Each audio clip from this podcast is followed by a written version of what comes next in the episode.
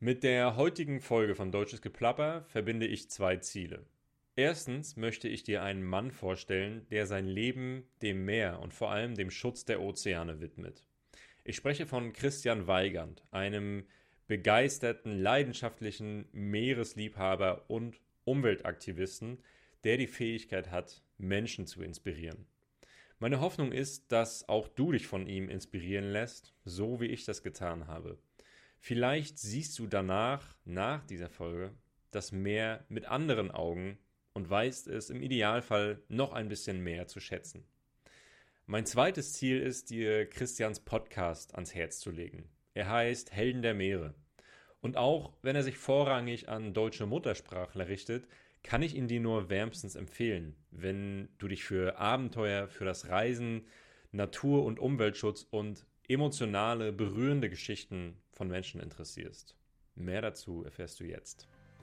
Herzlich willkommen bei Deutsches Geplapper. Ich bin Fleming, Deutschcoach von Natural Fluent German. Dieser Podcast ist für dich, wenn du dein Hörverstehen verbessern, deinen Wortschatz erweitern, das echte Alltagsdeutsch kennenlernen und mehr über Deutschland erfahren möchtest. Die Transkripte zum Mitlesen findest du unter www.naturalfluentgerman.com. Übrigens, Deutsches Geplapper gibt's auch bei YouTube. Und nun viel Spaß beim Hören. Ja, moin liebe Leute, schön, dass ihr wieder eingeschaltet habt hier zu einer neuen Folge von Deutsches Geplapper. Freut mich sehr. Und heute mir hier virtuell gegenüber sitzt Christian Weigand. Ja, und mit Christian werde ich heute über seine Verbindung zum Meer sprechen, so wie ich euch eben schon in der Einleitung so ein bisschen äh, erzählt hatte. Ja, und es wird auch so ein bisschen in dieser Folge um die Bedeutung des Meeres für uns alle gehen. Ja, also seid gespannt, dazu gleich mehr. Ich sag erstmal Moin Christian, schön, dass du da bist. Moin Fleming, herzlichen Dank für deine Einladung. Ja, sehr, sehr, sehr, sehr gerne. Freut mich sehr. Wir haben uns, wir haben ja eben schon drüber gequatscht, dass wir, dass das alles sehr spontan funktioniert hat.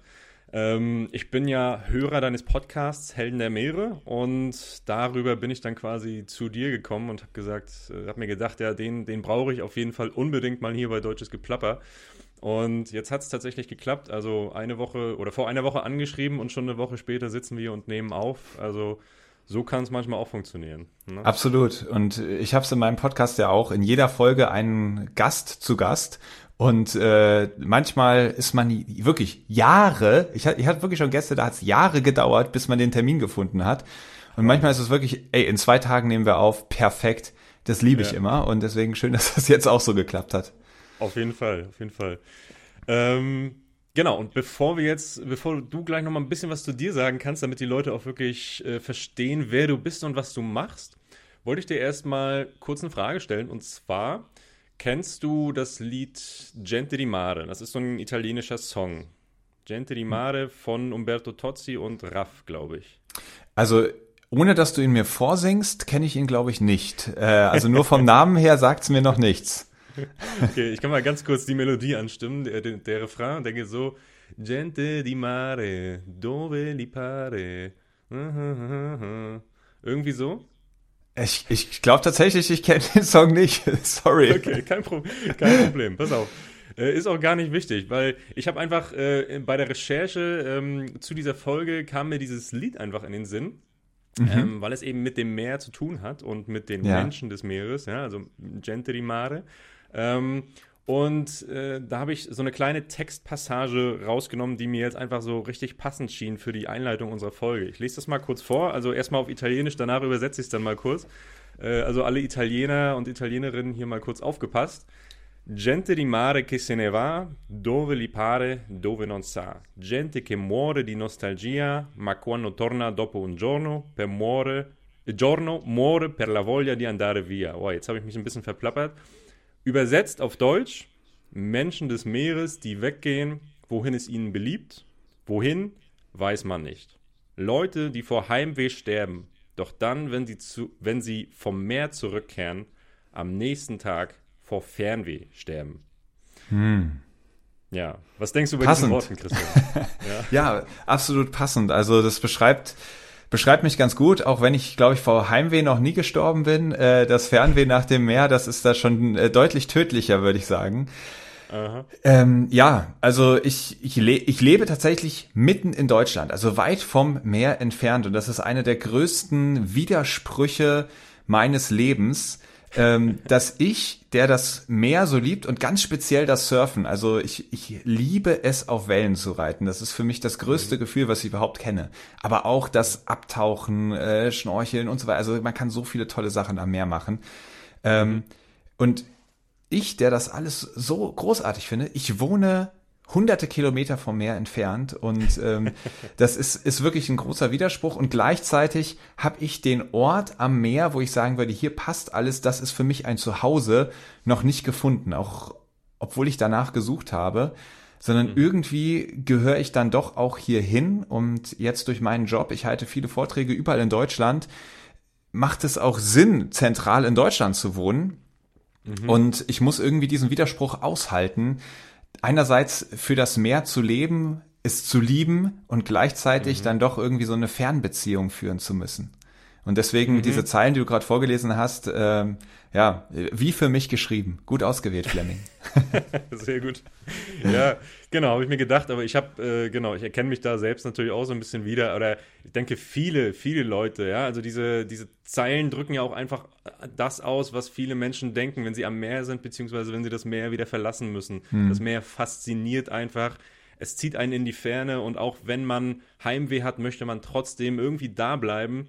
Ja, also ähm, ich, ich kann das so persönlich äh, von mir sagen, also egal ob es jetzt auf, äh, wenn ich, egal ob ich von einer Reise zurückkomme, ähm, was weiß ich, am Atlantik oder so, ich habe ja auch gerade erzählt, ne, ich bin auch Surfer, also ich kenne das Gefühl, ne, und ähm, wenn ich dann vom Atlantik irgendwie zurückkomme hier in, in, in meine Heimatstadt, will ich eigentlich auch gleich wieder dahin, vermisse das Rauschen der Wellen, ja, und selbst wenn ich, ich meine, ich lebe an der Ostsee und selbst wenn ich hier äh, am Strand spazieren gehe und dann gehe ich den Dünenaufgang hoch und an die Promenade und ich drehe mich immer noch mal um. Ich drehe mich immer noch mal um, ja. um ein letztes Mal quasi äh, Tschüss zu sagen, so, ne, obwohl ich morgen ja. wiederkommen könnte, ja. Ähm, genau, also das ist wirklich so, es zieht einen an, es zieht einen in seinen Bann, oder? Ja, und du hast alles richtig gemacht. Du wohnst jetzt am Meer.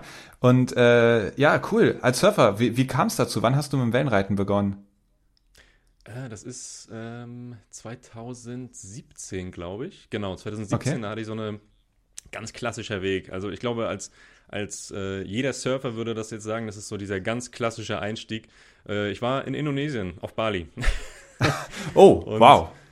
Ja, also das, das waren so, ähm, das waren so die ersten Erfahrungen. Da haben so ein paar Freelancer mich quasi angeschubst. Ne? Das war kein richtiger Surfkurs. Ich äh, lag mehr auf meinem Brett, als dass ich stand. Ja, und ähm, aber habe da einfach schon so dieses Gefühl gehabt, boah, das ist geil, das will ich, das will ich häufiger machen. Und seitdem bin ich eigentlich jedes Jahr, äh, habe ich jedes Jahr mehr Wellentage. Ja, und habe dann jetzt auch schon Surf-Coachings und Surf-Camps hinter mir und Genau. Ah, cool. Deswegen. Ja, irgendwann müssen wir mal zusammen äh, surfen gehen. kannst gerne, du kannst du eigentlich dieses Gefühl beschreiben, was du meintest, ne? Diese, du hast mehr auf dem Brett gelegen am Anfang, aber irgendein, irgendein Gefühl muss ja gewesen sein, was diesen Funken überspringen lässt.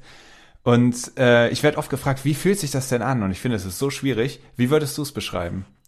Wow, ja, das, das ist hart. Also ich ähm, ich glaube, die, die größte Faszination, die davon ausgeht, ist einfach, dass du dich in einem hohen Tempo fortbewegst und das eben durch die Kraft der Natur gesteuert wird. Ja, also dass du einerseits dieses Gefühl hast, du gibst Kontrolle aus der Hand, weil du, ähm, weil du, ja, weil die Natur dich gerade eben steuert. Ja, du, es, ist, es ist eine Welle, die hinter dir ist, es ist reine, reine Energie, die dich, äh, die dich Richtung Ufer pusht. Ne? Und ja, auf der anderen Seite bist du eben auch darum bemüht, äh, ja, aufzustehen, irgendwie ähm, mehrere Fähigkeiten miteinander zu kombinieren. Ne? Also das hatte ich damals noch nicht. Damals hatte ich gar keine Fähigkeiten. Heute weiß ich eben, was dazugehört. ja. Und äh, ja, es ist einfach diese, dieses, diese Kraft, die dahinter steckt, die, äh, der man irgendwie ausge, ausgesetzt ist. Und das hat einerseits ja so ein bisschen manchmal auch was sehr Beängstigendes, ja, wenn die Wellen auch sehr, sehr ja. groß und kraftvoll sind. Ne, das kennst du. Ja, ja. Und auf der anderen Seite ist es dann aber einfach, ja, unbeschreiblich, wie Fliegen. Oder ich stelle mir vor, dass Fliegen so ähnlich ist. Ja? Ja. Oder, oder wie würdest du es beschreiben? Versuch's mal. Ja, ich würde sagen, also äh, Fliegen ist wahrscheinlich fast so schön wie Surfen. Ähm, na, aber du hast es genau richtig gesagt. Dieser magische Moment, wenn die Kraft der Natur oder manchmal auch die Gewalt der Natur, diese riesigen Wellen, es können auch kleine Wellen sein, die machen genauso Spaß, aber manchmal gibt's auch große Wellen, dann hast du noch so einen Faktor, dass es, dass es dir wirklich auch ein bisschen Angst einflößt oder Respekt zumindest. Und du kannst sie nicht kontrollieren. Die, die Welle ist so, wie sie ist. Da kannst du dich auf den Kopf stellen oder sonst was. Das ist Natur, ja. Das ist, die, die ist Genau. einfach entstanden aus der Kraft der Natur. Und dann gibt's diesen magischen Moment, wenn du es dann schaffst, mit dieser Energie zu verschmelzen und dich damit zu verbinden. Und Ja. das ist die Kunst. Du, du musst die Welle lesen, um sie zu erkennen für das, was sie ist. Und wenn du das schaffst, dann kannst du ganz lange auf dieser einen Welle reiten und hast auch so ein Gefühl von Verbundenheit. Also ich finde, gerade wenn man so ein bisschen besser surfen lernt, dann merkt man total, hatte man in der Welle eine Connection, hatte man eine Verbindung mit der Welle Ja. oder hat man irgendwie nur so sein Ding gemacht? Und wenn man nur sein Ding macht, dann macht die Welle schnell was anderes und der Ritt ist vorbei. ja. Aber wenn man so die Verbindung zur Welle bekommt, dann klickt das auf einmal so und man, man, man, man, man weiß schon, was als nächstes passiert und man wird so eins mit dieser Kraft der Natur. Und Ja. Das gibt mir so eine Euphorie, das gibt mir so ein Glück. Also man springt dann am Ende aus der Welle raus und ich, ich habe dann oft den Kopf unter Wasser und schrei einfach nur vor Freude, das alles aus mir raus. Und selbst wenn ich gerade eben komplett K.O. war, weil ich schon seit drei, vier Stunden im Wasser paddel, Nachdem ich so eine Welle hatte, da werden wieder alle Drogen, die irgendwie mein Körper produzieren kann, ausgeschüttet, alles Adrenalin und ich habe doch noch mal die Kraft, noch ein weiteres Mal rauszupaddeln, um das noch einmal erleben zu können. Genau. Und das eine Mal wird dann meistens eher nicht so gut wie, wie das Mal davor, aber das ist erstmal egal, aber ich weiß ge- genau, was du meinst. Das Ja, ist wirklich, genau. man braucht nur diese eine, man, also manchmal braucht man wirklich nur diese eine Welle, ne? Das ist, das Ja. ist, äh, Und der ganze Urlaub hat sich gelohnt. Genau, alles, alles. Wir verstehen uns. Christian, Ja. ich merke das schon, das ist, äh, das ist sehr, sehr schön. ähm, genau, aber damit, also wir können uns an anderer Stelle nochmal privat treffen, damit wir hier so ein bisschen übers, übers Surfen äh, quatschen Ja. können. Heute haben wir noch ein paar andere Themen hier auf der Agenda. Ja, sorry, dass Ähm, ich dir da jetzt deinen Podcast so sprenge. absolut nicht, absolut nicht. Darum geht's hier, ja. Ähm, damit vielleicht, vielleicht haben die Leute jetzt auch einen kleinen Eindruck davon, warum Surfen einfach so geil ist. Ne? Also äh, kann man wirklich nur jedem empfehlen. Und ähm, genau. Jetzt aber nochmal äh, kurz zu deinem Podcast, beziehungsweise ähm, zu, zum, zum Thema Helden der Meere. Du interviewst ja dort Leute, die mit dem Meer verbunden sind, ja, also die eine sehr starke Verbindung zum Meer haben. Wir gehen da später noch ein bisschen genauer drauf ein. Ähm, was ich aber an diesem Podcast auch so cool finde, sind deine Kategorien. Ja, du hast ja, du leitest ja durch den Podcast mit mehreren Kategorien und in jeder Kategorie sprichst du so ähm, einen, einen bestimmten Punkt an, ne? Oder stellst du so Genau. bestimmte Fragen und ähm, so als roten, Phasen, äh, roten Faden quasi. Und ähm, eine dieser Kategorien finde ich, äh, finde ich mal besonders schön, und zwar das Meeresrauschen. Willst, will- magst du mal kurz erklären, was das Meeresrauschen ist? Ja, das Meeresrauschen ist bei mir tatsächlich auch mal die erste Kategorie, in der es darum geht, dass der Gast ähm, eine Geschichte erzählt, wie er oder sie das Meer am liebsten erlebt. Also so der perfekte Moment am Meer. Hat verschiedene Aspekte, warum ich diese Kategorie ganz gut und clever finde. Erstens kommt jeder mal im Thema an und erlebt schon einmal das Meer aus der Sicht des Gastes. Und zweitens hat der Gast natürlich auch äh, gleich am Anfang, manche sind ja auch aufgeregt, wenn sie in den Podcast kommen, die Möglichkeit, erstmal so eine richtig schöne Erinnerung rauszuholen oder einen schönen Moment zu kreieren. Sie dürfen sich im Zweifelsfall auch so einen Wunschtag zusammenbasteln. Und danach sind eigentlich immer alle gut drauf und man hat ein richtig gutes Gespräch vor sich. Sehr geil. Ich meine, wir sind schon gut drauf und ich glaube, das wird ein richtig gutes Gespräch und trotzdem möchte ich mit dir diese Kategorie mal machen. Äh, dass du quasi selbst mal deine Kategorie ähm, hier durchläufst. Also Ja. Wellenrauschen, Christian. Was ist so für dich der perfekte Tag am Meer? Wie sieht der aus? Also der perfekte Tag für mich beginnt immer ganz früh. Ich bin wirklich ein absoluter Nerd, wenn es um Surfen geht und mein perfekter Tag ist natürlich vom Wellenreiten geprägt. Und ich liebe es, wenn die Wellen noch leer sind. Ich liebe es, wenn überhaupt kein Wind weht. Also es ist ganz windstill. Also das Meer, das liegt so glatt vor uns wie ein Spiegel. Und ich komme wirklich schon im Dunkeln an und man sieht so den ersten Schimmer von der Dämmerung am Horizont über dem Meer. Und dann ziehe ich mich schon um, weil ich habe natürlich gesehen, die Wellen sind so gut, wie ich es mir erhofft habe. Ich habe vor mir ein schönes Riff liegen und da läuft eine Welle drüber, die ist so, naja, vielleicht so zwei, drei Meter groß, hat aber gut Druck. Und ähm, dann bin ich schon ganz aufgeregt und dann mache ich mich ganz leise, weil ich will niemand anders wecken, damit am besten niemand merkt, wie gut es jetzt schon ist. Ziehe ich mich dann schon ganz leise um, zusammen mit einem guten Freund. Und dann paddeln wir zusammen raus, wenn man so das, so das erste Licht hat und gerade was sehen kann. Und ähm, im Idealfall habe ich dann einfach für, für zwei, drei, vier, fünf, also wenn es wirklich extrem gute Wellen sind und ich auch körperlich gerade fit bin, weil ich schon mich schon ein bisschen warm gesurft habe, dann verbringe ich wirklich den ganzen Vormittag im Wasser und, und, und surfe diese Wellen. Und dann steht man einfach auf diesen, man nennt das als Surfer so glassy, also auf diesen Wellen, wo das Wasser so glatt wie Glas ist, weil eben kein Wind weht. Und mhm. diese Wellen, die sehen dann einfach perfekt aus. Die sind nicht grob durcheinander und chaotisch, sondern die sind richtig perfekt organisiert, wie perfekte Linien kommen die reingelaufen.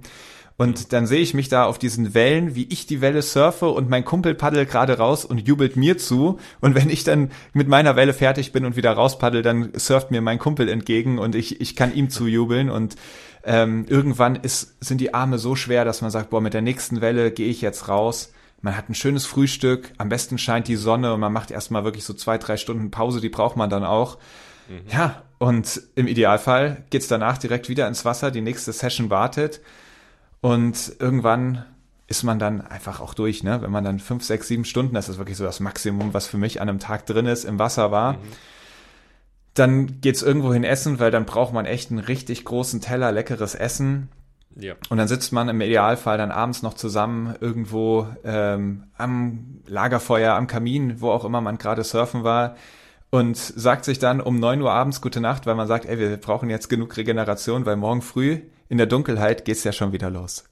Ganz genau. hey Christian, perfekt. Perfekt geschrieben, äh, perfekt beschrieben, da, da schließe ich mich 100% an. Ähm, vielleicht nicht bei der Größe der Wellen, ich glaube bei drei Meter, da ist es bei mir schon, das ist mir schon ein bisschen zu krass wieder. Es kommt so ein bisschen auf den, auf den Druck, auf die Kraft der Wellen an. Ja. Aber ähm, wie lange surfst du schon? Ich habe 2010 damit begonnen. Mhm. Und okay, mache das jetzt also so seit 12, 12, 13 Jahren etwa, ja genau. Und ja. Ähm, ich bin wirklich niemand, der, der da jetzt so Rambo-mäßig, Adrenalin-Junkie, Riesenwellen, also ich bin eher relativ vorsichtig, aber in den letzten Jahren habe ich dann doch so ein bisschen Selbstbewusstsein dann auch bekommen, wenn die Wellen mal ein bisschen größer werden. Ja. Und ähm, genau, das macht dann auch Spaß, wenn dieser Nervenkitzel noch so ein Teil davon ist. Ähm, ja, Finde ich schon, schon auch spannend. Vollkommen richtig. Ich weiß, was du meinst. Genau. Genau, ähm, aber das braucht dann immer so ein paar Jahre, bis es dann wirklich drin ist. Bis du sagst, mit, die, mit der Erfahrung, mit, dem, mit den ja, steigenden ja. Fähigkeiten steigt da auch so ein bisschen äh, die Angst vor den großen Wellen. Ne? Ähm, aber da hast du auf jeden Fall sieben Jahre mehr Erfahrung auf dem Buckel. Das ist, äh, das macht schon was aus. Absolut. Gut, ähm, okay, Christian, ähm, mal ganz direkt gefragt, warum denn jetzt das Meer? Was, was, äh, was fasziniert dich daran so? Es hätte ja auch es hätten ja auch die Berge sein können oder die Wälder mhm. oder was auch immer. Warum ja. das Meer? Ja, du bist ja auch in einer Region aufgewachsen, die jetzt nichts mit dem Meer zu tun hat eigentlich, ja, so direkt. Ja, ne? zugegebenermaßen aber auch nichts mit den Bergen, ähm, mhm. sondern hier, ich bin in Mittelhessen aufgewachsen, hier gibt's einfach Hügel und ja, Wälder und ähm, ich habe da irgendwie so von diesen Outdoor-Sportarten nie das gehabt, was mich so richtig gezündet hätte. Und dann habe ich nach meinem Abi eine Weltreise gemacht und bin dann in Neuseeland Australien einfach viel Zeit am Meer gewesen und ich habe in Australien dann mit dem Surfen begonnen.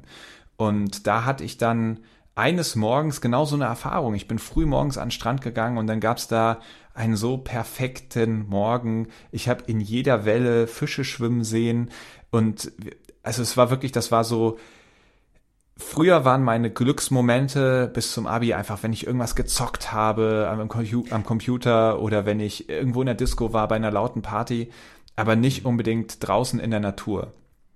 Und durch das Surfen hat sich das gewandelt. Ich hatte an diesem einen Morgen in Australien, an den ich mich noch wirklich so gut erinnere, ähm, so ein Glück, so eine Freude, das kannte ich vorher nicht. Und das hat mich so gepackt und fasziniert, dass ich gesagt habe, ey, davon will ich mehr haben. Und das hat meinen Blick auf die Welt, auf die Natur und auch mich als Person dann schrittweise immer weiter verändert. Und ja, irgendwie war seitdem dann irgendwie wirklich das Meer für mich so ein Anker, wo ich gesagt habe, ey, ich, ich will da immer wieder hin zurück. Irgendwie war ich einfach schockverliebt. Das mhm. kann man nicht anders sagen. Geil, okay. So ein bisschen, äh, so ein bisschen süchtig einfach auch nach, nach dem ja. Gefühl und. Und, und je mehr man es macht, desto schlimmer wird die Sucht. Also ähm, auch beim Surfen, je mehr ich surfe, desto mehr Spaß macht's. Es ist, ähm, ja, ich bin in einer absoluten äh, Downward Spiral, was die Sucht nach dem Meer angeht. ja, es ist ja auch okay, solange man das irgendwie noch halbwegs befriedigen kann, ne? Aber äh, genau. Ja, also ich, ich ähm, kann verstehen, wovon du redest. Ähm, genau, und das war so ein bisschen der Startpunkt dafür. Und dann hast du dich ja, hat dein, ist dein Lebensweg ja in eine, in eine Richtung gegangen, die heute im Prinzip zu deinem Alltag, zu deinem Job geworden ist. Ne? Also genau. ich habe schon erzählt, du hast deinen Podcast Helden der Meere. Ähm, und ähm, hinter dem Podcast steckt ja auch noch viel mehr. Ja? Ähm, vielleicht kannst du, kannst du mal dazu ein bisschen was sagen. Ähm, was ist dein Ziel mit dem Podcast? Und was machst du, wenn du eben nicht surfst oder nicht gerade Podcast aufnimmst? Ja. Genau, also ich bin von Beruf Speaker und Moderator und habe tatsächlich angefangen, Vorträge zu halten. Ich habe nämlich festgestellt, alle wissen davon, dass wir Probleme in den Meeren haben. Alle wissen vom Klimawandel. Aber wir handeln nicht danach. Ich habe da tatsächlich am Ende meines Studiums, ich bin Umwelt- und Ressourcenökonom, ähm, auch eine, eine größere Forschungsarbeit gemacht, die genau das gezeigt hat. Und dann habe ich gedacht, wie kann das denn sein? Wir haben hier Probleme, die uns als Menschheit bedrohen wir wissen das, aber wir tun nichts. Und dann habe ich gedacht, das möchte ich ändern. Und dann habe ich Blue Awareness gegründet, blaues Bewusstsein und wollte eben ein Bewusstsein schaffen, bei dem wir ins Handeln kommen. Und ähm, ich glaube, ganz wichtig sind dabei die Emotionen, die vermittelt werden. Emotion, Energy in Motion. Da steckt schon drin. Ne? Emotionen lösen in uns Handlung aus. Und bisher haben wir oft das Problem, dass wir sehr logisch orientiert das Problem eher beweisen, ja, und erklären, das, das ist wirklich da und es ist wirklich größer geworden und es ist ganz dringlich und so, aber damit machen wir das Problem immer größer. Es wird ja auch immer größer. Das Problem ist nur, wenn wir merken, es wird immer größer das Problem, dann fühlen wir uns selbst immer kleiner und immer hilfloser. Mhm. Wenn man sich hilflos fühlt, dann macht man nichts. Dann weiß man zwar davon, aber man tut nichts. Und ich glaube, genau das Problem haben wir ganz häufig und deswegen habe ich versucht, mit den Sachen, die ich mache, ganz andere Emotionen zu wecken. Nämlich Begeisterung und, und Freude da über das Meer zum Beispiel. Also ich hänge das natürlich an den Meeren auf, weil ich davon so begeistert bin. Und wenn man diese Begeisterung hat, was man liebt, das will man schützen. Ja, dann hat man auch eine Motivation, das zu schützen. Und dann kann man sich auch mal anschauen, welche Probleme haben wir, aber gerne auf einem individuellen Level. Also nicht fünf Trillionen Plastikteile schwimmen in den Meeren, was zwar stimmt, aber das kommt uns doch viel zu groß vor. Schauen wir uns lieber an, was können einzelne Plastikteile in den Meeren anrichten. Weil so ein einzelnes Plastikteil, das benutzen wir selbst ja auch immer wieder. Und mhm. genau deshalb versuche ich das auf so eine individuelle Ebene zu bringen. Aber ich will ja niemanden runterziehen. Ich will nur zeigen, ey, wir sind halt einfach ein Teil des Problems, aber jeder von uns und jede von uns kann auch zu einem Teil der Lösung werden. Und dafür gibt es so viele Möglichkeiten und die sind relativ einfach. Das ist gar nicht so schwer, wie viele denken. Und genau deshalb ähm, halte ich dann eben solche Vorträge, um die Leute zu motivieren, selbst vom Wissen ins Handeln zu kommen. Und zu dem Podcast kam ich dann, als Corona angefangen hat und ich auf einmal gar keine Vorträge mehr halten konnte. Äh, dann saß ich hier zu Hause und habe hab mich gefragt, was machst du denn jetzt? Ich war total frustriert, ähm, weil ich diese Begeisterung, die ich eigentlich fast täglich weitergegeben habe, nicht mehr weitergeben konnte. Und dann hatte ich die Idee, was wäre denn jetzt mit einem Podcast, bei dem ich nicht nur meine Geschichte erzähle, sondern bei dem ich die ganzen Menschen interviewen kann, die mich für die Meere begeistern. Und so ist dann Helden der Meere entstanden. Und ähm, ja, für mich war es fast wie ein Geschenk durch Corona. Denn ich hätte vorher nie die Idee gehabt, das jetzt wirklich so professionell aufzuziehen, da so viel Zeit reinzustecken. Aber mittlerweile liebe ich es so sehr, mit diesen Menschen zu sprechen, diese Helden der Meere zu interviewen. Und ja, das ist echt, ähm, ja, einfach ein Riesengeschenk, jedes Mal wieder diese Gespräche führen zu dürfen. Geil. Ja, das merkt man in deinen Podcast-Folgen. Äh, ich kann an dieser Stelle auch schon eine ganz klare Empfehlung hier an, an äh, alle Zuhörerinnen und Zuhörer, Zuhörer aussprechen. Äh, ist wirklich ein super Podcast, auch wenn er sich an Muttersprachler, an deutsche Muttersprachler richtet. Aber ähm, ihr habt alle ein gehobenes Deutschniveau, also ihr werdet das auch schaffen, ihr werdet auch diesen Podcast verstehen, zumal die Sprache sehr, sehr klar ist, ja, und äh, viel Umgangssprache ähm, im Podcast auch enthalten ist. Also es ist wirklich äh, ein sehr interessantes Thema und äh, sehr gut, um zu lernen. Und ich gehe da aber später nochmal drauf ein. Ich, wir kommen nochmal zurück zum Thema, weil wir müssen nochmal kurz zurückspringen. Du hast gerade auch gesagt, ähm, ähm, ja, du versuchst oder du willst nicht dieses Problem die ganze Zeit ansprechen, die Leute quasi ohnmächtig machen damit und äh, die Leute quasi immer kleiner machen und das Problem immer größer sozusagen. Und ich verstehe diese Motivation dahinter vollkommen, ja, und ähm, lieber die Schönheit zeigen und das Schöne dann beschützen wollen. Das ist genau der Sinn dahinter und ich glaube, das ist äh, genau die, die Herangehensweise, die man hier nutzen sollte. Ähm, nur ist es aber so, in diesem Podcast haben wir jetzt Hörerinnen und Hörer ähm, aus, auf der ganzen Welt, in 147 äh, verschiedenen Ländern.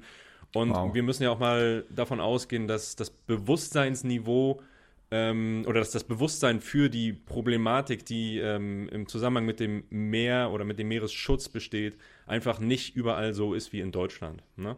Ähm, deswegen würde ich ganz kurz nochmal darauf eingehen oder dich, dich bitten, dass wir nochmal ganz kurz oder du nochmal ganz kurz darauf eingehst. Was ist denn das Problem? Was ist denn das Problem? Du hast gerade schon Plastikmüll erwähnt, ja.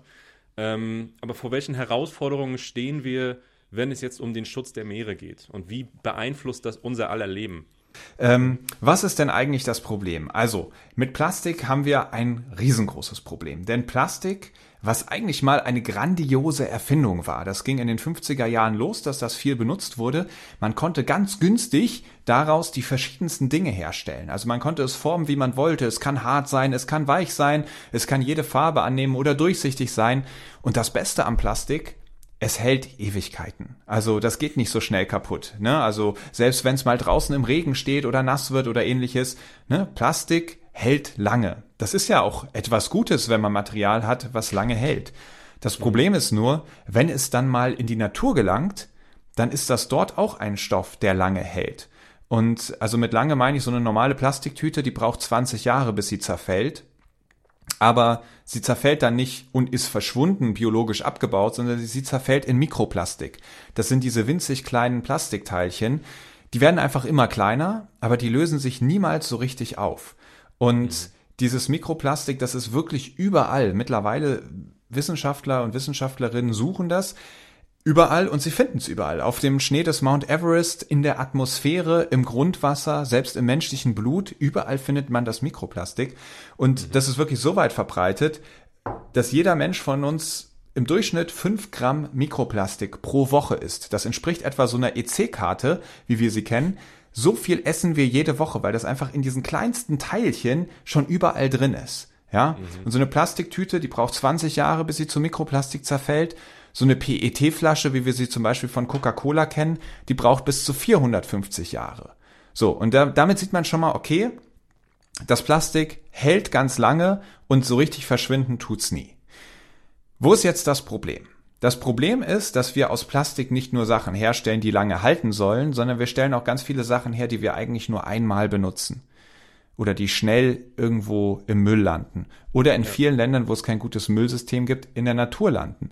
Oder in Ländern, wo es ein tolles Müllsystem gibt, wie bei uns in Deutschland, zwar im Müll landet und sortiert wird, aber dann ins Ausland exportiert wird, in Länder, wo man weiß, dort ist es schwierig, wie mit dem Müll umgegangen wird. Also auch ganz viel von unserem gut sortierten Müll, bei dem wir das Gefühl haben, Mensch, das haben wir jetzt ja aber toll recycelt, auch Müll davon landet irgendwo auf der, an anderen Orten wieder in der Natur. Also eigentlich ist, sobald wir Plastik benutzen, nicht ganz klar, kann das eigentlich wieder so richtig gut entsorgt werden. Mhm. Und wenn das Ganze dann in der Natur landet, dann wird das Ganze richtig kritisch, weil Tiere können das nicht unterscheiden, dass das ein synthetischer Plastik Stoff ist und eben nichts Natürliches. Und ganz oft glitzert das schön, hat tolle Farben und tolle Formen und also über 90 Prozent aller Seevögel haben Plastik in ihren Mägen, weil sie denken, das sind irgendwelche Fische oder Krebse.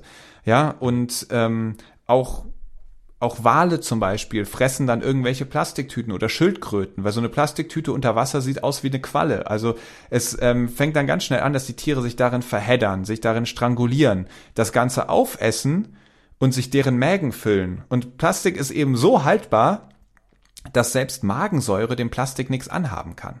Also die wird nicht verdaut, sondern das Plastik bleibt im Magen. Und irgendwann passt da gar nichts anderes mehr rein und dann verhungern die Tiere mit vollem Plastikmagen. Und ähm, immer wieder werden dann Wale angespült und ähnliches, die man dann untersucht und dann stellt man fest, Mensch, der ganze Magen war so voller Plastik, ähm, das, die hatten gar keine Chance. Also man merkt dann wirklich, es sind am Ende diese einzelnen Plastikteile, die dann für irgendein Lebewesen ein richtig trauriges Schicksal bedeuten. Und die große Herausforderung, vor der wir jetzt stehen, ist, dass wir die Meere in Wirklichkeit gar nicht aufräumen können. Es gibt zwar immer wieder Bemühungen, in den Meeren aufzuräumen und ich habe auch schon bei so vielen Beach Cleanups mitgemacht und immer wenn ich am Strand bin, sammle ich auch irgendwie ein paar Teile ein. Und das ist gut, weil diese Teile sind dann nicht mehr in der Natur und können keinen Schaden mehr anrichten. Aber es ist so viel Plastik bereits in den Meeren und die Meere, die sind so groß und so tief und das Plastik, das sinkt im Laufe der Zeit auch nach unten. Das schaffen wir niemals komplett aufzuräumen. Die Herausforderung, vor der wir jetzt stehen, ist nicht dieses Problem zu beseitigen. Das ist utopisch sondern das Problem nicht noch größer werden zu lassen. Wir müssen jetzt aufhören, immer mehr Plastik zu produzieren und zu konsumieren, denn ein kleiner Teil davon landet halt immer in den Meeren und die können nicht mehr. Also wir müssen jetzt aufhören, immer mehr Plastik zu benutzen. Mhm. Okay. Ja, das ist jetzt, das wäre jetzt die Frage gewesen, was, was tun wir, wenn du sagst, wir können das Problem eigentlich nicht wirklich lösen, wir können nur mhm. verhindern, dass es schlimmer wird. Ist ja ähnlich wie mit dem Klimawandel. Wir können ihn eigentlich nicht mehr wirklich aufhalten. Wir können nur noch die Stärke bestimmen, ähm, mit der er uns trifft. Ja? Genau. Ähm, und ähm, dazu ist es jetzt die Zeit zu handeln. Ne? Aber das, genau, ähm, hatten wir jetzt schon angesprochen. Also du hast jetzt gesagt, es ist im Prinzip nur ein Tropfen auf dem heißen Stein, wenn ich jetzt am Strand lang gehe. Also das mache ich auch, ne? in der Ostsee, am Ostseestrand lang gehe und Plastikteile mitnehme. Aber das ist jetzt nichts, was irgendwie ähm, noch sonderlich großen Einfluss nimmt? Oder wie würdest du es sagen? Also, ich glaube, Plastikteile am Strand einsammeln ist super. Ja, du solltest das weitermachen, finde ich großartig und auch ich mache das weiterhin. Mhm. Ähm, und zwar voller Überzeugung. Aber ich mache das nicht, weil ich davon ausgehe, dass ich damit die Plastikverschmutzung ein für alle Mal aus den Meeren verbannen kann, sondern ich mache das, weil ich weiß, jedes Teil, was da liegt, ähm, ist quasi nochmal weiterer Schaden, der angerichtet wird. Das möchte ich nicht. Ich glaube, was uns jetzt hilft, ist zu sagen, okay, das Problem ist da, das ist auch groß, das können wir jetzt nicht mehr ändern. Ne? Jetzt sind wir, starten wir mal von jetzt. Also wir haben jetzt realisiert, das Problem ist da. Was wir verändern können, ist, wie wir uns von jetzt an verhalten. Und wie ich eben schon gesagt habe, wir sollten statt jetzt ganz irgendwie zu überlegen, wie kriegen wir das alles sauber, erstmal gucken, dass wir weniger Müll in die Meere bringen. Als kleines Beispiel, ich vergleiche das immer mit einer Badewanne. Wenn eine Badewanne überläuft, Fleming, was ist das Erste, was du tust? Stecker ziehen? ja, oder aufpassen, den, den Wasserhahn zumachen wahrscheinlich. Genau, genau. Du würdest den Stöpsel erstmal rausziehen und den Wasserhahn zumachen. Einen Stöpsel haben wir bei den Meeren nicht. Aber wir könnten den Wasserhahn zudrehen. Und der Wasserhahn bedeutet das ganze Plastik, was in die Meere reinkommt. Und bei deiner Badewanne, man würde ja niemals aufhören, äh, anfangen, den Boden aufzuwischen, während der Wasserhahn noch läuft. Da kommt dann ja viel mehr Wasser nach, als man aufputzen kann. Und so ähnlich ist das bei den Meeren auch. Das Wichtigste ist, dass wir einfach weniger Plastik benutzen. Und deswegen finde ich es sehr sinnvoll, dass sich jeder die Frage stellt, hm, wie könnte ich denn eigentlich Plastik reduzieren? Und ähm, diese Plastikreduktion, das kann gerne was ganz, ganz Einfaches sein. Also jeder von euch wird wahrscheinlich schon auf viele Sachen verzichten und vieles ganz toll machen. Ähm, deswegen will ich auch nicht sagen, macht das, das oder das, weil ihr steht alle an unterschiedlichen Or Punkten gerade. Mhm. Aber jeder kann sich mal überlegen, hey, welcher Schritt wäre denn für mich eigentlich der nächste, um noch weniger Plastik zu benutzen? Und mhm. dann reicht es auch erstmal, diesen einen Schritt jetzt anzugehen und daraus eine Gewohnheit werden zu lassen. Ihr müsst jetzt bitte nicht euer Leben auf den Kopf stellen, da nimmt man sich schnell zu viel vor, sondern lieber kleine Schritte machen. Und wenn einer dieser kleinen Schritte ist, ey, ich möchte jetzt in der nächsten Zeit einfach immer, wenn ich draußen bin, ein bisschen Müll einsammeln, ja, dann ist das Müll, der aus der Natur verschwindet, dann ist das gut. Und das Tolle daran ist ja auch, andere Menschen sehen das und, und denken drüber nach. man selbst denkt drüber nach und dadurch schafft man ja auch ganz viel Bewusstsein. Also auch das ist eigentlich ein ganz, ganz wichtiger Schritt, ja. Ganz genau, ja. Also einfach dieses, ähm, ja, Erziehung ist das falsche Wort, aber Vorbild, Vorbildcharakter haben ja irgendwie für ja. andere, ne? Und genau, das ist, äh, das ist, glaube ich, sehr, sehr wichtig, ohne, ohne belehrend zu sein, weil das Problem ist immer, wenn man, sobald man irgendwie mit dem Finger auf andere zeigt oder versucht, ihnen zu sagen, was sie machen sollen, ist, ist, ja. ist ja eigentlich oft eher der, der kommt ja eigentlich oft der gegenteilige Effekt, ne? Dass, ähm, dass viele Menschen dann eher noch blockieren und, und äh, noch weniger machen. Ja. ja. Ähm, genau, vollkommen richtig. Du sprichst in einer deiner in einer deiner jüngeren oder in einer deiner letzten Podcast-Folgen auch ähm, so ein bisschen von den indigenen Völkern, ja, auf, auf so eine Rückbesinnung auf die Natur. Ja, das ähm, du erwähnst in dem Zusammenhang auch, auch den Film Avatar und das ist ganz interessant, weil das, ich habe vor zwei Wochen eine Folge rausgebracht, bei der es auch so ein bisschen ähm, um dieses Thema geht, ja, wie äh, auch von Avatar inspiriert, äh, indigene Völker, wie können wir es schaffen, vielleicht wieder mit einem größeren Bewusstsein für die Natur zu leben, so wie indigene Völker das tun. Mhm. Ähm, und ich glaube, das sprichst du ja auch an, dass das eben so ein bisschen auch der Schlüssel ist, um selbst wieder äh, mehr für die Natur zu tun. Ja, also die, nicht nur das Meer, sondern die Natur im Allgemeinen zu schätzen, ähm, um dadurch eben diese, diese Liebe zur Natur wieder zu spüren und was wir lieben, das wollen wir eben beschützen. Ähm, ja, was, was glaubst du, mit welchen Maßnahmen wir eben genau das erreichen können. Wie können wir uns wieder selbst stärker mit der Natur verbinden und warum lohnt sich dieses Ziel so sehr? Ich würde sagen, einfach Natur erleben. Also raus und machen. Ähm, es muss nicht das Meer sein, es kann auch der Wald sein, es können die Wiesen sein und ähm, es können die Berge sein.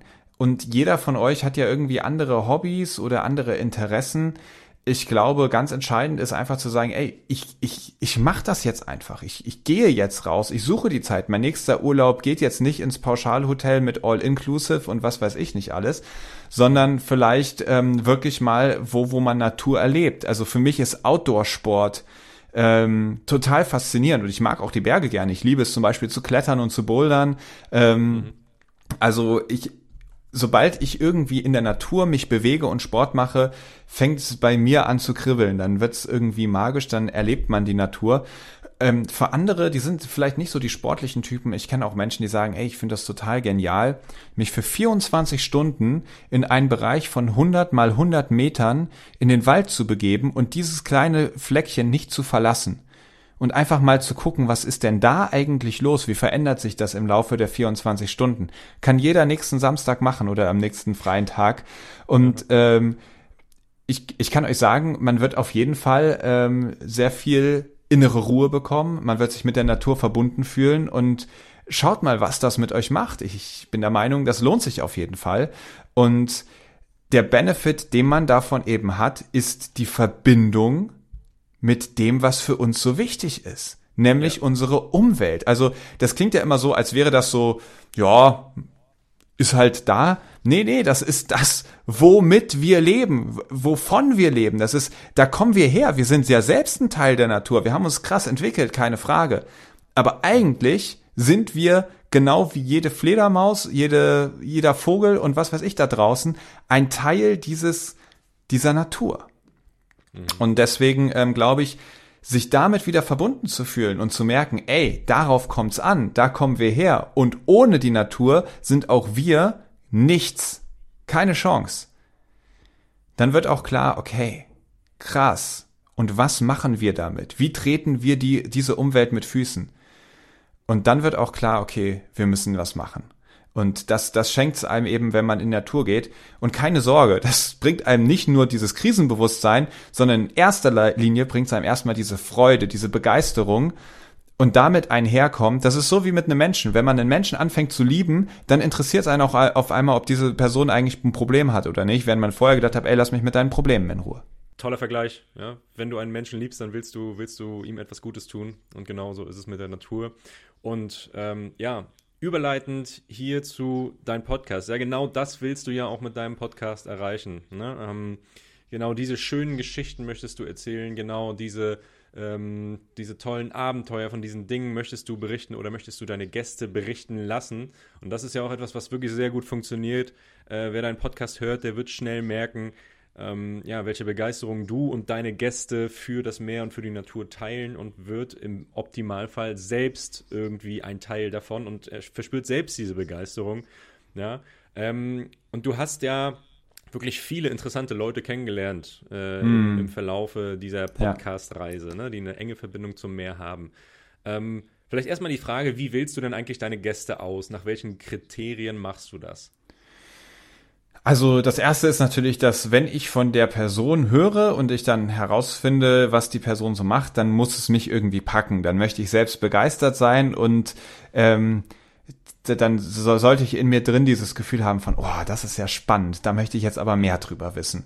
Und dann recherchiere ich zu den Personen und ähm, guck nach und ganz häufig kriege ich da auch Vorschläge von Hörerinnen des Podcasts, die sagen, ey, kannst du nicht den und den mal interviewen oder die wäre total toll in deinem Podcast. Mhm. Ähm, teilweise sehe ich auch in der Tagesschau irgendeine Nachricht über jemanden, der was Tolles im Meer erlebt hat und äh, dann schreibe ich so die Person an.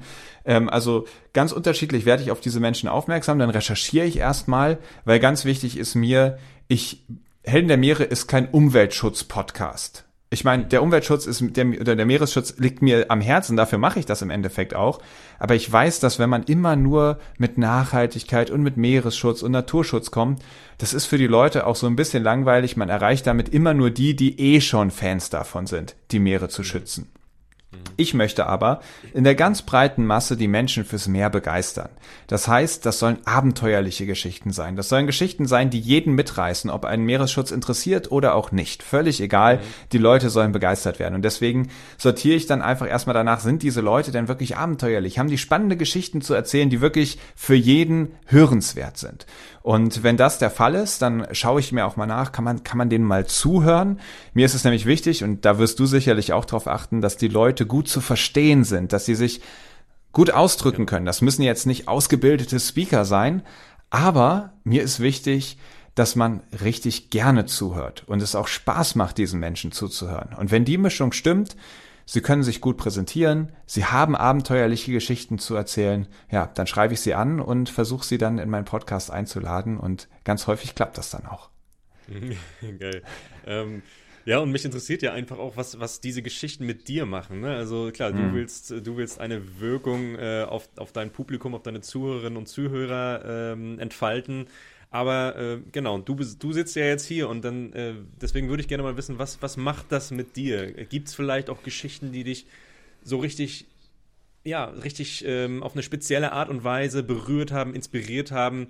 Hast du vielleicht nach einer Folge auch mal gesagt, boah, ja, da muss ich jetzt mal wirklich ein bisschen in mich gehen und drüber nachdenken. Ähm, hm. Hat vielleicht irgendwie dann auch mal einen Schalter umgelegt und, und du hast irgendwas in deinem Leben verändert aufgrund einer, einer Story. Wie, wie ist das? Ja, also das habe ich immer wieder. Ähm, es gibt so viele Folgen, die irgendwie für mich ganz prägend waren, diese Leute auch kennenzulernen. Ähm, teilweise haben sich daraus Freundschaften entwickelt. Teilweise waren es auch einfach Folgen, die so intensiv waren, dass ich danach echt ein paar Stunden gebraucht habe, um wieder im Hier und Jetzt anzukommen. Also eine dieser Folgen war zum Beispiel mit äh, Richard Latkani, das ist ein Hollywood-Regisseur, der aber sich einfach um echte Naturkatastrophen kümmert und dorthin geht und undercover quasi eine Doku drüber dreht. Der ist auch auf der Oscar Shortlist gelandet, weil das so großartig ist. Und mit dem habe ich ein Interview geführt. Das war an sich schon komplett mitreißend. Ähm, da ging es äh, um den Schutz der am meisten bedrohten Walart, der klein, der kleinste Wal der Welt ist das tatsächlich. Der Fakita heißt der, das ist im Golf von Mexiko. Äh, nee, nicht im Golf von Mexiko, sondern Sea of Cortez, also Mexiko, aber auf der Pazifikseite. Und während dieses Gespräches sagte er dann irgendwann, als ich ihn gefragt habe, wie das für ihn eigentlich ist in der Familie, wenn er dann sich in mexikanische Drogenkartelle reinschleicht und mit der chinesischen Mafia irgendwie die heimlich beobachtet und filmt ja, das ist ja super gefährlich. Der ist da auch schon in Schusswechsel geraten und alles. Ich gefragt, wie ist denn das für deine Familie? Und dann hat er gemeint, ja, mit meiner Frau, da habe ich schon ganz andere Sachen erlebt. Wir wurden mal von einem Tsunami erwischt. Und dann erzählte er einfach so weiter. Und am Ende vom Gespräch, ich habe seitdem die ganze Zeit gedacht, hat er gerade gesagt, dass er von einem Tsunami erwischt wurde? Weil ich dachte immer, wenn einen Tsunami erwischt, dann ist man tot. Also keine ja. Chance. Und am Ende vom Gespräch habe ich gesagt, du Richard, sag mal, ähm, du hast eben gesagt, deine Frau und du, ihr werdet von einem Tsunami erwischt worden. Also nicht wirklich, oder? Also doch, das war tatsächlich in Indonesien dieser riesige Tsunami, ich glaube 2001 war das oder 2002 2004, oder so. 2004, glaube ich, ne? 2004 irgendwie so, ja, Anfang der 2000er. Ja. Und der stand, ich glaube, auf Phi an einem Strand mit hunderten anderen Menschen und auf einmal kam diese zehn Meter hohe Wasserwand auf die zu wow. und er stand mit seiner Frau da, Hand in Hand und dann wurden sie von dieser Welle erwischt. Und er war einfach lang unter Wasser, hat nichts gesehen und ist immer gerade kurz bevor er ertrunken ist, irgendwie mal so kurz an die Oberfläche gekommen. Und er hat das irgendwie geschafft zu überleben. Und wurde dann irgendwo an Land gespült. Und diese ganze Insel war zerstört. Also da sind wirklich tausende Menschen ums Leben gekommen. Da hat kaum jemand überlebt. Und er hat dann versucht, seine Frau zu finden, hat aber überall nur Leichen gefunden. Und ähm, ich verrate jetzt auch, wie es ausgeht. Ähm, jetzt habe ich die Geschichte schon so angerissen. Am Ende okay. war er dann, ähm, ist er ausgeflogen worden und auf dem indonesischen Festland ähm, war in einem Krankenhaus und stand dann da überall alles voll mit Wunden und so. Und auf einmal steht am anderen Ende von diesem Krankenhausflur seine Frau, die es genau wie er auch überlebt hat. Oh, ich krieg gerade eine Gänsehaut, wenn ich das erzähle. Als er das erzählt ja, hat, hatte ich natürlich die, die zehnfache Gänsehaut. Und weil er das ja. aus erster Hand erzählt und ihm liefen dabei die Tränen übers Gesicht und wow, also nach so einem Gespräch, äh, da gehe ich selber erstmal zu meiner Freundin und sag so, boah, ey, du, du kannst dir nicht äh, vorstellen, was ich gerade schon wieder für eine Geschichte erzählt bekommen habe. Und dann brauche ich erstmal ein paar Stunden, um irgendwie wieder wieder anzukommen. Und ähm, das reißt mich natürlich sehr mit. Einen zweiten Effekt, den ich habe, wenn ich diese Geschichten höre, ist, dass ich manchmal das Gefühl habe, meine Güte, ich sitze hier die ganze Zeit an meinem Schreibtisch und nehme Podcast-Folgen auf. Ich reise durch Deutschland und halt Vorträge. Aber was die Person, mit der ich da gerade gesprochen habe, an den Meeren erlebt hat, das ist, was ist da denn los? Warum mache ich das nicht? Also ich hatte zum Beispiel ähm, in Folge 50 hatte ich ähm, Julian Sanchez zu Gast. Das ist ein Deutscher, der ist mit 27 Jahren von Portugal nach Florida gerudert in 131 Tagen komplett alleine auf dem Atlantik in einem winzigen Ruderboot. Der wurde zwischendurch von einem Wal gerammt, der hatte einen Leck in seinem Boot und nach der Hälfte der Zeit, nach 68 Tagen, ist das Satellitentelefon ausgefallen. Und er hatte keine Verbindung mehr zur Außenwelt. Also der wusste nicht, wie wird morgen das Wetter, der wusste nicht, wie geht's gerade meiner Familie und die Familie wusste auch nicht, wo ist der jetzt eigentlich gerade, sondern der wusste, ich muss jetzt einfach noch zwei Monate ganz alleine weiterrudern. Ich bin mitten auf dem Atlantik. Und dann denke ich so, meine Güte, wie hat der das Meer erlebt? Der war einfach 131 Tage ganz alleine mit dem Meer und hat jeden Tag 100 Prozent mehr gehabt. Und das, das, das löst schon in mir manchmal aus, dass ich so denke, wow, sowas will ich auch. Aber zu der Geschichte dieser Menschen gehört natürlich auch dazu, dass sie sich jahrelang darauf vorbereiten und sich wirklich für diese Sache aufgeopfert haben. Das ist dann deren Lebensprojekt oder zumindest in dieser Lebensphase. Und deswegen ist die Geschichte ja auch so hörenswert. Aber in mir löst das dann doch schon manchmal auch aus, dass ich denke, meine Güte, und ich sitze hier immer nur rum und da draußen sind diese Geschichten und andere erleben sie. Und ich äh, fange sie nur ein und lasse sie mir erzählen. Das, das, äh, da juckt's mich schon manchmal auch selbst alles hinzuschmeißen und zu sagen, tschüss Leute, ich bin erstmal weg, selbst das Meer erleben. Ja, das, ja, das kann ich komplett nachvollziehen. Ähm, es reicht ja alleine schon, wenn man ähm, irgendwelche Videos sieht äh, von, von, von Surfern und sich dann schon ähm, ja, so ein bisschen ja. wieder in die Ferne gezogen fühlt. Ja. Aber das ist auf, natürlich noch eine, eine, ganze Stufe oder ein paar Stufen intensiver, was du dann von den Leuten hörst und, und ähm, ja, was die mit dir teilen. Und das macht natürlich was mit einem. Auf der anderen Seite umso wichtiger ist es, dass es jemanden gibt, der genau diese Geschichten auch, ja, auch nach außen trägt. Ne? Also, dass es Leute gibt, ja, genau, also da kannst du dir selbst schon auf die Schulter klopfen, Christian, dass es Leute gibt, Dank. die das auch wirklich teilen mit ja. der Öffentlichkeit, weil sowas, sowas ist einfach, sowas muss man einfach erzählen. Ne? Egal, ja. ob es äh, so eine unfassbare Geschichte ist wie mit dem Ruderer oder eben ähm, das, was du davor erzählt hast. Also ich muss mir die Folge, auch wenn ich das Ende jetzt kenne, ich muss mir die Folge definitiv anhören. Die kenne ich nämlich noch nicht. Ähm, ja, mach das ja unbedingt. Und Ja. Und Richard als Regisseur kann ich dir verraten, der weiß, wie er seine Geschichten erzählt. Also du klebst dem an den Lippen äh, ganz viel Spaß dabei. Richard Latkani heißt das und die Folge heißt, glaube ich, Kampf um das Kokain der Meere. Aha, also okay. ich müsste mal gucken, irgendwie so Folge Paar 40 oder sowas wird das gewesen sein. Sehr gut, okay. Merke ich mir, höre ich mir wahrscheinlich so, sofort nachher beim Abwaschen an. ja, geil. Äh, vielen Dank fürs Teilen. Ähm, ja, deswegen, also, um es nochmal zusammenzufassen, auch für euch, ihr da draußen, die hier jetzt zuhören, ihr habt, glaube ich, jetzt einen richtig guten Eindruck von Christian, ihr habt einen richtig guten Eindruck von dem, was er macht, von dem, was er bewegen will und von seinem Podcast. Also, Nochmal hier an dieser Stelle die Empfehlung, hört euch, hört euch diese Sache an, hört euch das Ding an, das ist wirklich richtig, richtig cool und hat einige spannende Geschichten ähm, ja, im Petto und, und für euch parat. Also äh, klare Hörempfehlung. Und Christian, zum Abschluss, ähm, ich will jetzt nicht nochmal das Problem von vorhin rausholen, aber du hast, äh, du hast ja auch so ein bisschen etwas etwas, ähm, was du den Leuten an die Hand geben kannst, abgesehen von dem Podcast und deinen Vorträgen, ähm, ich habe gesehen, du hast ja auch so einen Online-Kurs auf deiner, auf der Website von Blue Awareness, den man, glaube ich, auch gratis bekommen kann. Oder wie sieht das aus? Äh, ja, wow. Du bist auf diesen Online-Kurs äh, gestoßen.